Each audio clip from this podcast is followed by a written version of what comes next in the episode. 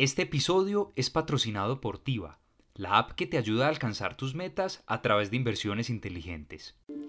Juan Hurtado y sus invitados expertos hablando de manera clara y sin rodeos, lo que mueve la economía global, los grandes negocios y el dinero de tu bolsillo, aquí en Plata Blanca. Bienvenidos.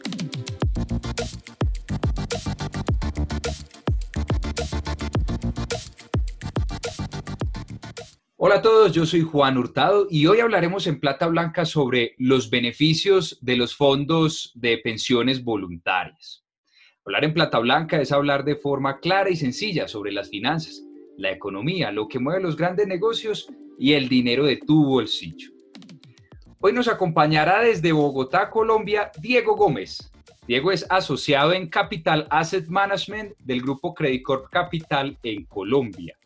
Diego es ingeniero industrial de la Universidad de los Andes y justo hoy Diego eh, se está graduando eh, de su maestría en tributación. A Diego pues una gran felicitación y muchas gracias por estar en este día tan importante para Diego acompañándonos hoy en Plata Blanca. a Diego lo pueden seguir en LinkedIn como Diego Mauricio Gómez Díaz y a nosotros también en LinkedIn como arroba Plata Blanca y en Twitter como arroba platablanca.com. Iniciamos. Diego, bienvenido y muchas gracias por hablar en Plata Blanca. Saludos hasta Bogotá. Lo primero que te quería comentar es que este episodio es patrocinado por Tiva, la app que te ayuda a alcanzar tus metas a través de inversiones inteligentes. Y lo segundo que te quería contar es que, ah, o bueno, invitarte a que escuches el podcast Educativa, una guía práctica de educación financiera disponible en todas las plataformas de streaming. Tiva hace parte del grupo Credit Corp Capital. Eh, holding o conglomerado financiero en el cual, pues obviamente te desempeñas laboralmente, ¿cierto? Eh, Diego, bienvenido y muchas gracias por hablar en Plata Blanca. ¿Qué tal si entonces empezamos con la primera pregunta de cómo le ha ido a los fondos de pensiones voluntarias últimamente? Hola Juan, eh, buenos días, ¿cómo estás? Muchas gracias por la invitación y, muchas gracias por, por la mención. Em, a ver, te cuento, los fondos de pensiones voluntarias son un vehículo eh, de ahorro e inversión que en Colombia eh, las AFPs, las administradoras de fondos de pensiones, las compañías de seguro y las sociedades fiduciarias tenemos la posibilidad de ofrecerles al público. Entonces esas tres licencias son las que nos permiten eh, administrar y gestionar estos productos.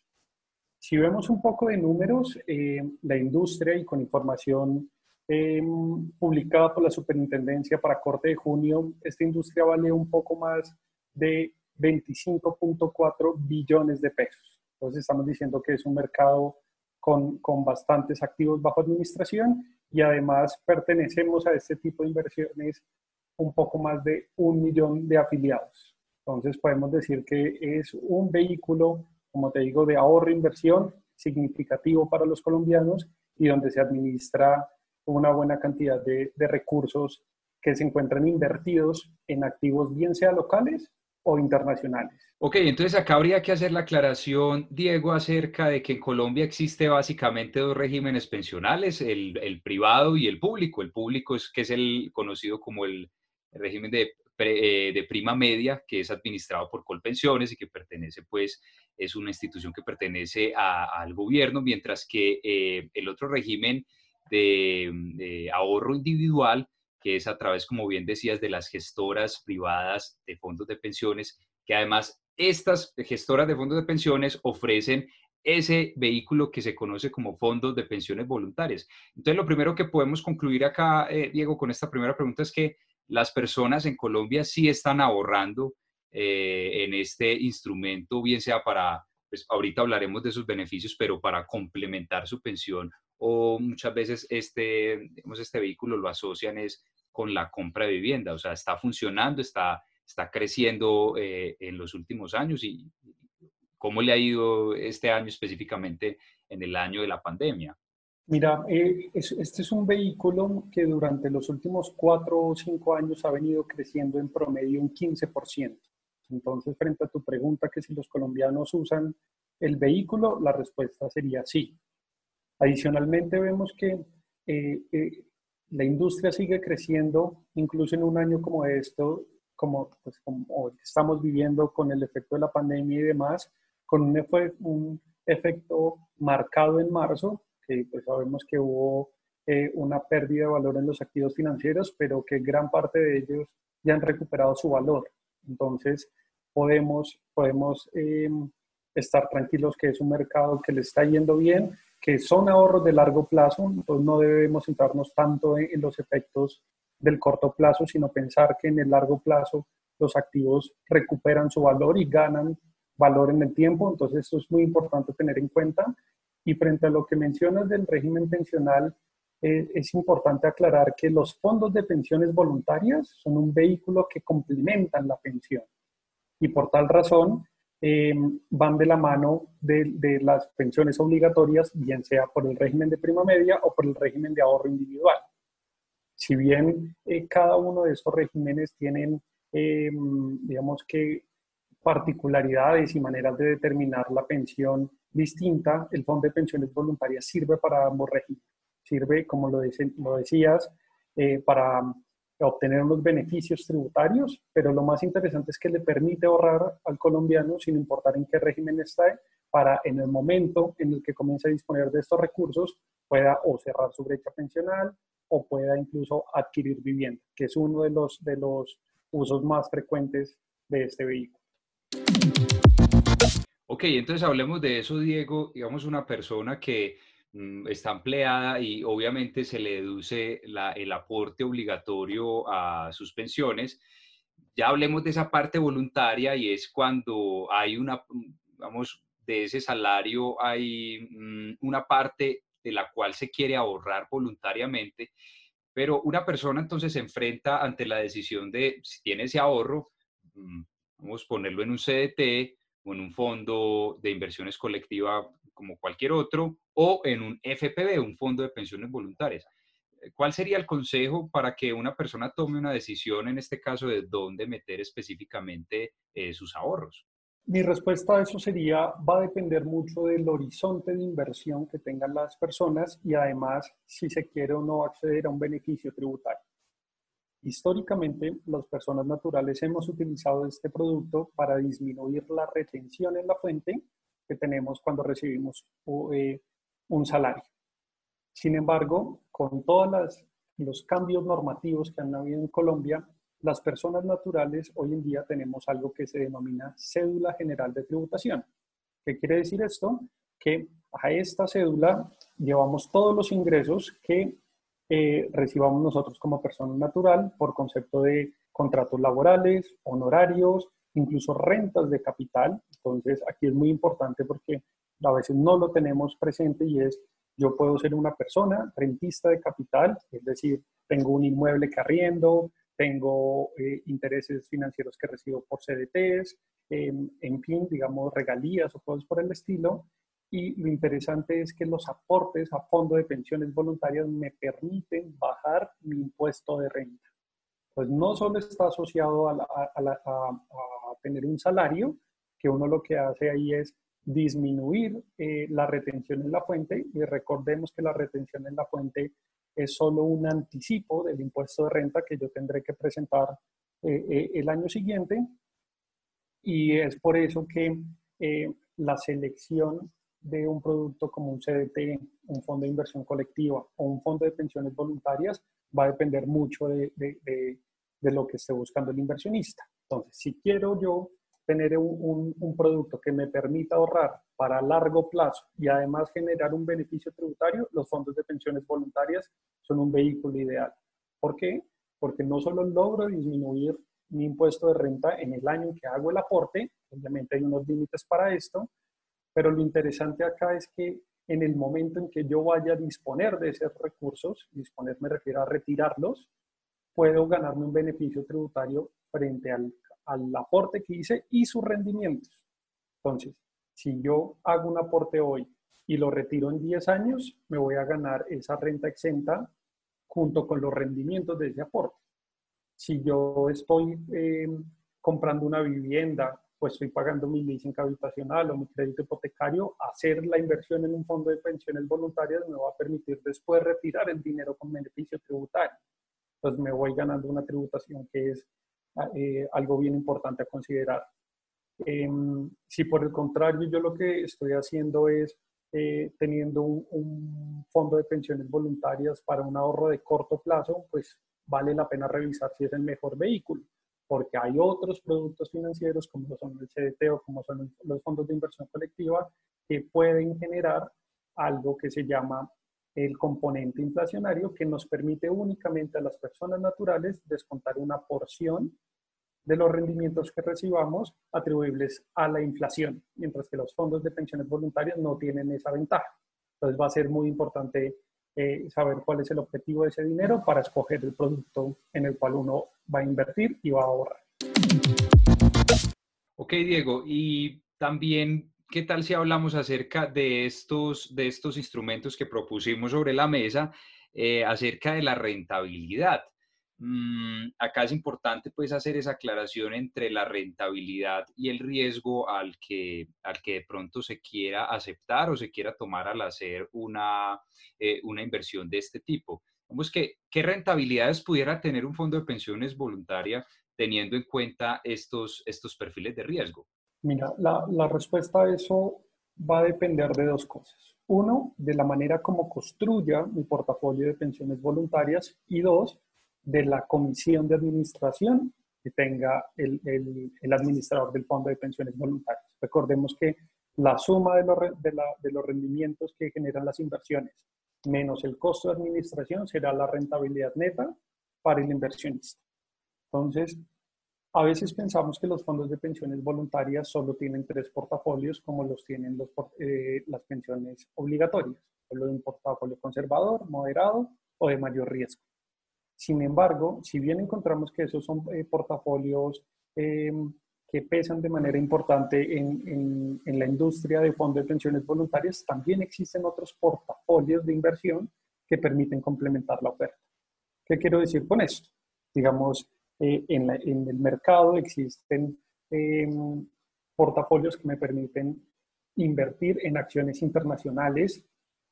Tengo portafolios que me permiten invertir en, temas de ESG, de, todo el tema de responsabilidad social, eh, social, eh, ambiental. Tenemos portafolios que nos permiten invertir en renta fija, bien sea local o internacional. Entonces, todo esto para decir que la rentabilidad va a estar atada a cómo yo voy a construir un portafolio de inversión. Es muy importante tener en cuenta que los activos invertibles, bien sea de un fondo de inversión colectiva, bien sea un fondo de pensiones voluntarias, terminan siendo en su mayoría los mismos. Tanto los fondos de inversión colectiva como los fondos de pensiones voluntarias invierten en CDTs, invierten en bonos de compañías nacionales o del exterior. Entonces, eh, podemos decir que antes de comisiones, los portafolios van a depender de mucho del perfil de riesgo que yo escoja como, como inversionista.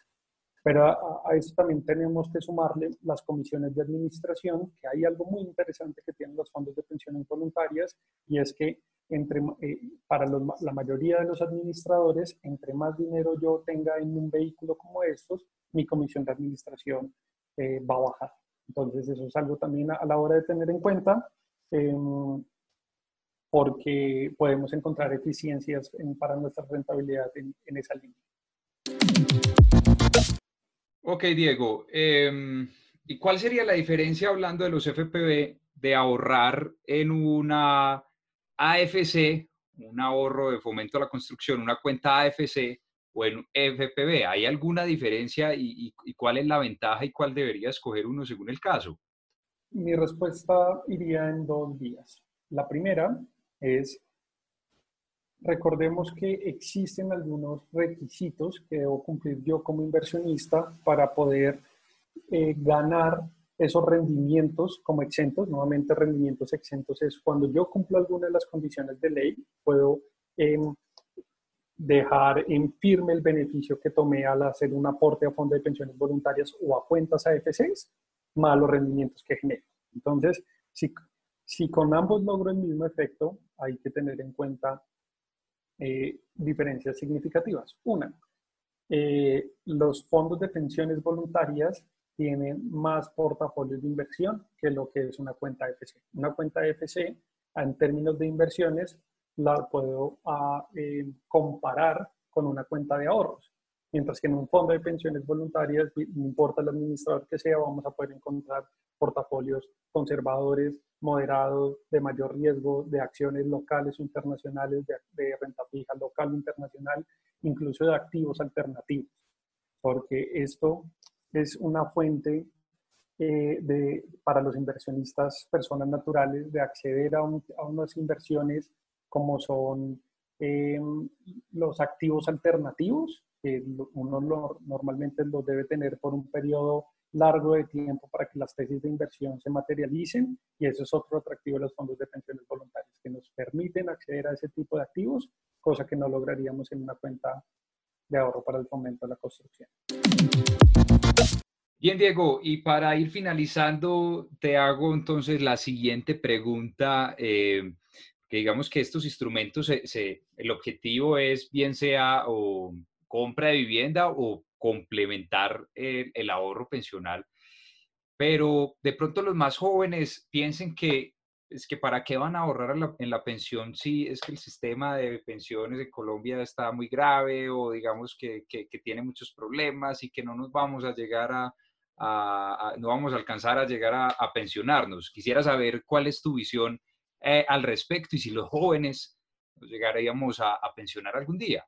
Mira, yo creo que eh, lo primero que hay que tener en cuenta es que en Colombia tenemos dos regímenes y cada uno de ellos tiene normas distintas para acceder a una pensión. Eh, si vamos a estar por el régimen de prima media, con las eh, condiciones que hay hoy en día, tanto las mujeres como los hombres deberíamos cumplir un mínimo de semanas, hoy en día 1.300, y además la edad. 57 años para las mujeres, 62 años para los hombres. Si nosotros no cumplimos esos dos requisitos, como mínimo no podemos acceder a una pensión. Entonces, a la hora de escoger el régimen de prima media, hay que ser claros con esa selección de, de, ese fondo para poder cumplir esos requisitos. Pero si nos vamos al régimen de ahorro individual, que son los fondos privados de pensiones, aquí hay muchas cosas que hay que tener en cuenta.